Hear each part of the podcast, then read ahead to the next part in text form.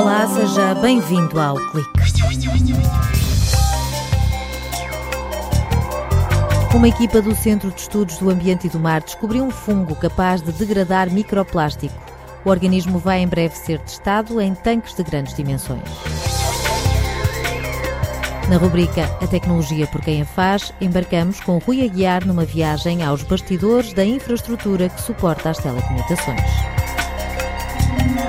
Esta foi uma semana em que a morte esteve em destaque nas notícias com a divulgação da lista das vítimas da tragédia de Pedrógão Grande. Mas como enfrentar o luto e ajudar os familiares? Temos a resposta com o presidente da Associação Apelo.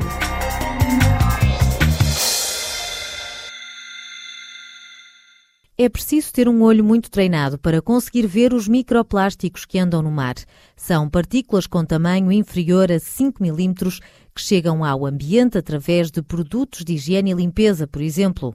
João Pinto da Costa sublinha que, apesar de pequenas, podem causar grandes problemas. Podem ser ingeridos, podem ser transportados através da cadeia alimentar aquilo que acontece muitas vezes é que eles são também capazes de absorver outros poluentes que estão no meio ambiente. Na luta contra os microplásticos, uma equipa do Departamento de Química da Universidade de Aveiro decidiu pôr à prova um fungo que existe na costa portuguesa e cresce na madeira úmida a flutuar.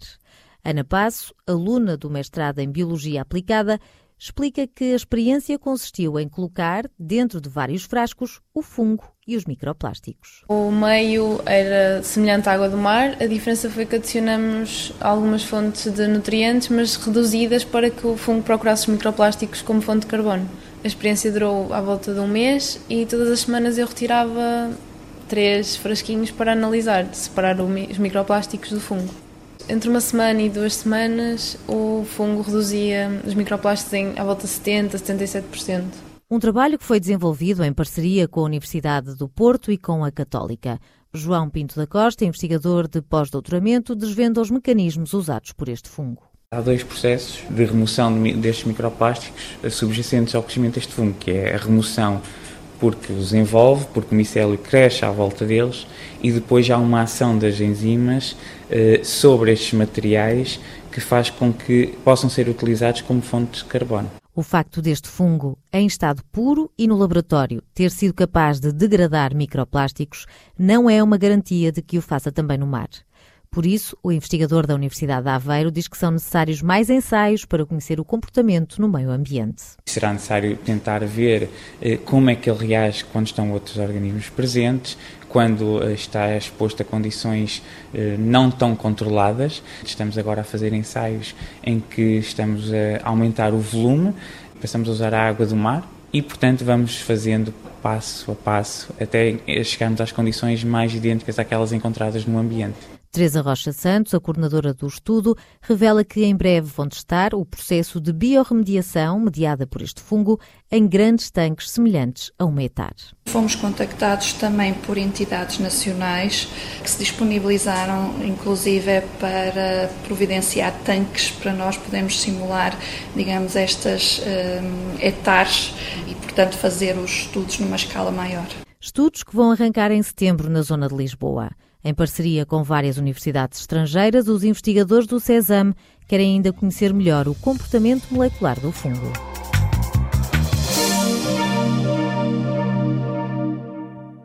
Falhas, falhas e mais falhas. Com os incêndios que atingiram o país nas últimas semanas, o Ciresp saltou para a ribalta pelos piores motivos. Rui Aguiar, investigador no Instituto de Telecomunicações de Aveiro, explica o que é necessário para ter uma rede de telecomunicações a funcionar.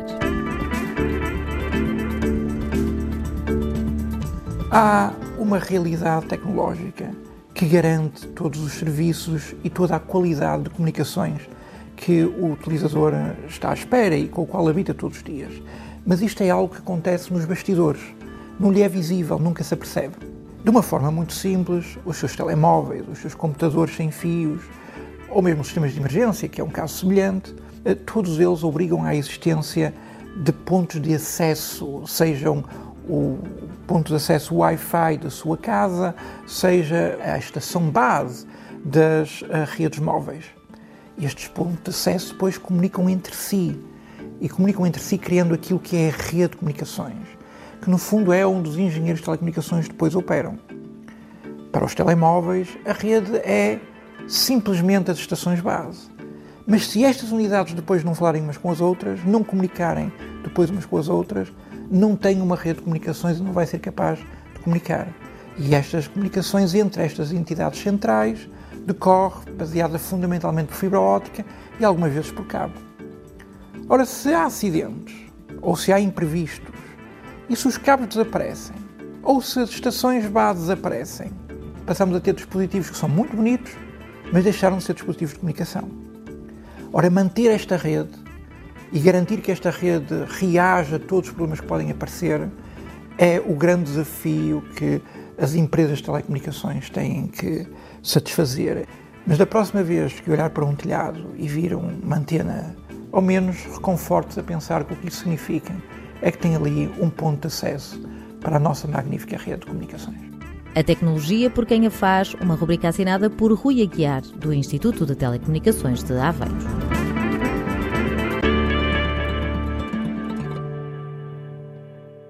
Não foi apenas a paisagem que se vestiu de luto em Pedrógão Grande. Para quem perdeu familiares e amigos, a vida nunca mais será como antes.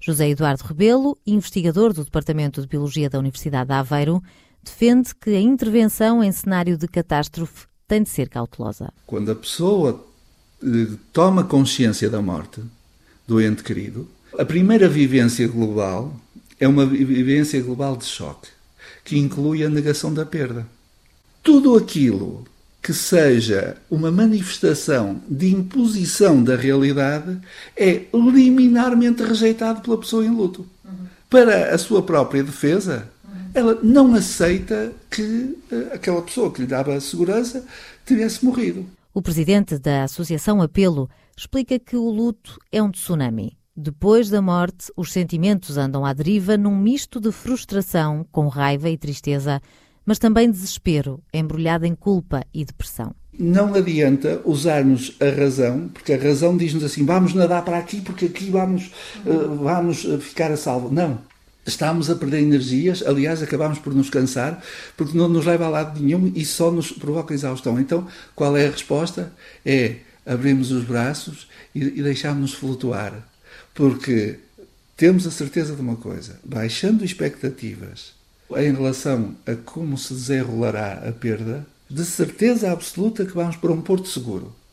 É viver o tempo presente e irmos passo a passo. A morte não vem sozinha, arrasta com ela a solidão e o vazio.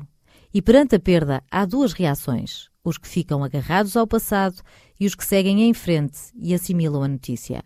O Conselheiro do Luto ajuda a lidar com estas vivências. Uma das formas de manter eh, viva a pessoa perdida é falar eh, sobre ela. E então alguém tem que ouvir e não tem que julgar os, os atos da pessoa, as atitudes, os comportamentos, que são comportamentos que decorrem de uma anormalidade normal. Isto é, a pessoa está a vivenciar uma grande perturbação emocional e nessa circunstância era necessário criar especialistas nesse mesmo apoio, para elas próprias construírem o seu caminho de, de luto. Quando a tragédia de Pedrógão Grande chocou o país, o Observatório do Luto em Portugal, do qual José Eduardo Rebelo é fundador, apressou-se a fazer um apelo. Era preciso entregar os corpos às famílias. Agora defende que é urgente recuperar as casas e não abandonar as pessoas, porque este é um processo longo e doloroso principalmente para quem perdeu os filhos. Quando a perda é expectável, aceitamos a perda e ficamos com doces e suaves memórias. Quando nós temos uma perda não expectável, como é que vamos superar essa perda? Eu não posso aceitar a perda das minhas filhas. É impossível. Não consigo. Mas eu tenho que lidar com isto. Como é que eu vou fazer? Através da, daquilo que, que eu chamo a conformação. E fico, em relação ao passado, eventualmente com suaves memórias mas não doces. Então é com memórias agridoces. O investigador da Universidade de Aveiro desenvolveu um modelo vivencial do luto sadio, que pode ser consultado online na Lutoteca do Observatório do Luto em Portugal. Termina aqui esta edição do Clique. Votos de boas férias.